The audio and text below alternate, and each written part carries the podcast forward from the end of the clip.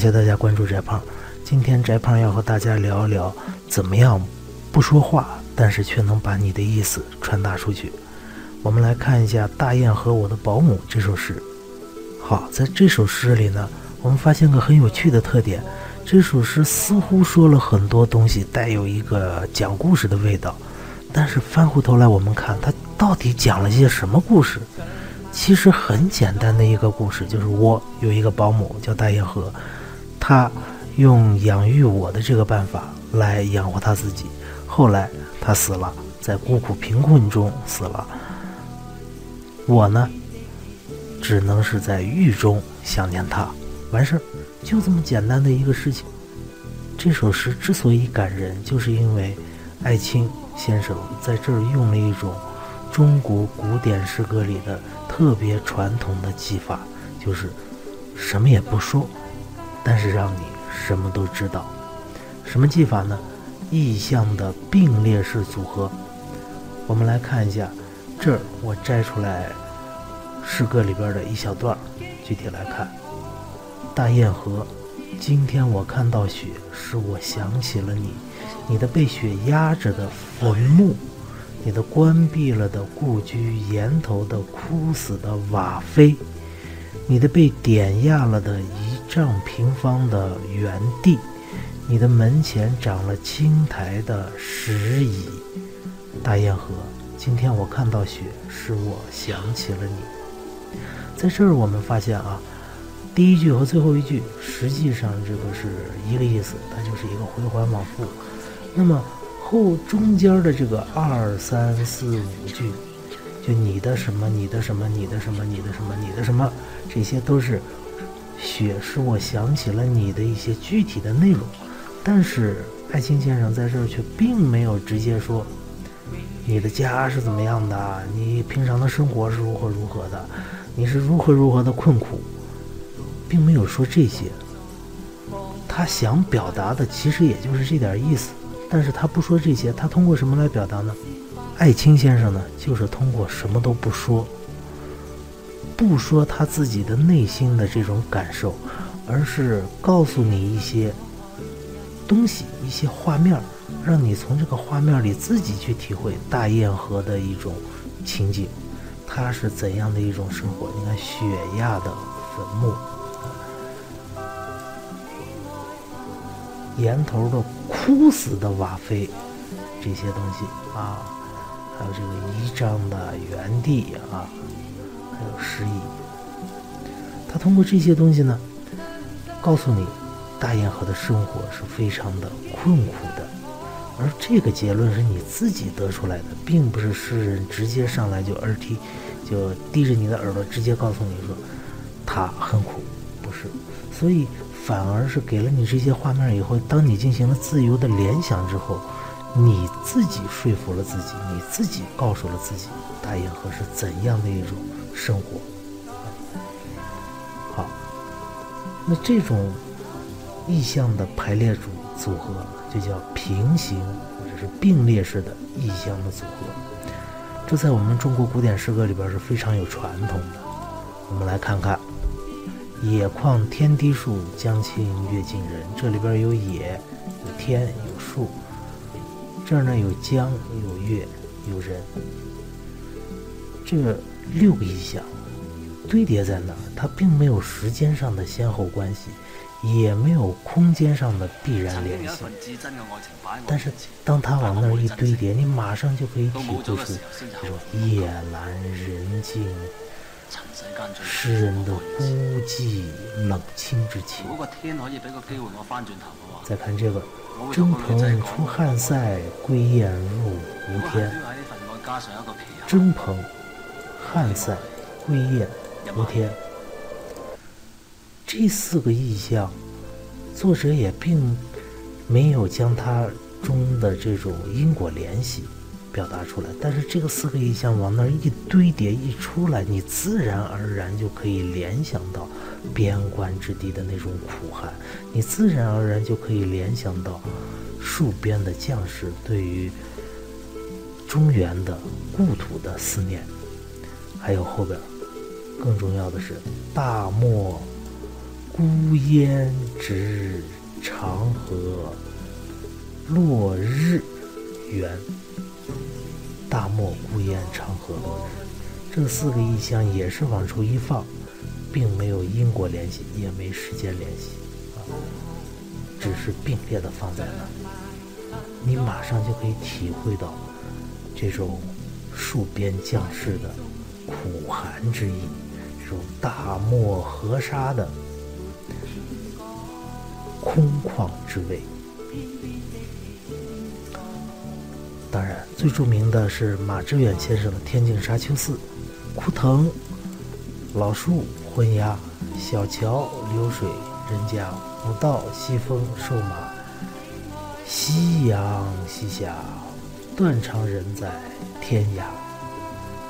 尤其是最为人称道的是前面这三句，这三句纯是名词的堆叠，都不是意象的堆叠，是名词的堆叠，不用任何修饰，就这几个名词本身。它就传达出了强烈的这种萧瑟之味。最后呢，我们再举一个例子啊，这个就是上爷，对，就是《还珠格格》那首歌啊，它的原型。山无陵，江水为竭，冬雷阵阵，夏雨雪。天地合，乃敢与君解决。这儿呢，就把几个景象啊往这儿一摆，说出出现了这样的一些天灾，这种情况之下啊，我都不敢和你分别，我都要和你在一起啊。所以这这种意象的并列并置，在我们中国古代诗歌里是非常非常有传统的。啊当然，意象有没有其他组合方式呢？也有，例如这个递进式啊，最著名的《静夜思》，举头望明月，低头思故乡。看，这就有一个因果联系了。正因为你是举头望了，所以你低头才会思，它是有这么一个因果之间的联系的啊。是递进式。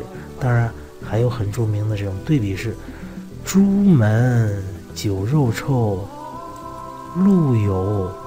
冻死骨啊，路有冻死骨，这是将朱门豪门大户与平民百姓的生活进行了对比啊。还有我们非常熟悉的“昔我往矣，杨柳依依；今我来似，雨雪霏霏。”往的时候是杨柳依依呀，来的时候是雨雪霏霏呀，这种截然不同的两种环境啊。就告诉我们，这个戍边的将士，他离家多年之后再回家是何种的心情？还有东汉刘征这个种从弟，这也是非常著名的。风声一何盛，松枝一何静啊！用风和松进行了对比，即便你这个风再大，我的松依然在风中屹立不倒。这种对比，将诗人的这种主观的啊一身正气啊表现了出来，很棒的诗。当然，我们说了这么多啊，意象的各种组合，尤其是这个平行的这种组合，我们这儿借用一个电影界的术语，其实它就是意象的一种平行蒙太奇嘛。你看，蒙太奇是什么？蒙太奇就是通过后期剪辑，把一些似乎不相干的画面拼接在一起，然后让你达到一种烘托气氛、渲染这种情绪这种情况啊。那么平行意象的组合呢，在这儿是和它的作用一样的。平行意象，或者说我们说并列式的意象。它最大的特点就是给人一个自由想象的空间，让读者自己来说服自己，让读者自己来感动自己。你什么都不用说，读者自然会去做。那我们讲了这么多，有的人可能就要问了：说翟胖，你讲这些无非就是欣赏一下古代诗歌，可我们生活中又见不到古代，又见古代诗歌呢并不多，是吧？那它还有什么用呢？别忙，的确还有用。看这，在高考的作文里有用啊。这儿呢，他是选举了李白、王昭君、苏轼啊三个人的事情，然后组合了三个画面，就像是平行蒙太奇的这个画面的切换一样。看茫茫江畔，一袭白衣，披散着头发，一个孤独的背影，在血红的残阳下渐行渐远。终于，波涛滚滚的江水恢复了平静，而残阳下的背景，却成了汨罗江畔永恒的风景。他，就是屈原。乌江畔乌骓马，嘶鸣不已。四面楚歌，一把清风剑横在颈间。刹那间，鲜红鲜红的血流过清白清白的锋刃，那珍珠般的一滴滴的血，洒满了伤痕累累的盔甲，也染红了落日的余晖。乌骓，悲思，他就是项羽。一把瑶琴，一个苍凉的背影，抚着瑶琴的手，因心情的起伏而微微颤抖。他时而仰望苍穹，时而闭目低吟。然而，弦断有谁听？他就是岳飞，乱世中的英雄。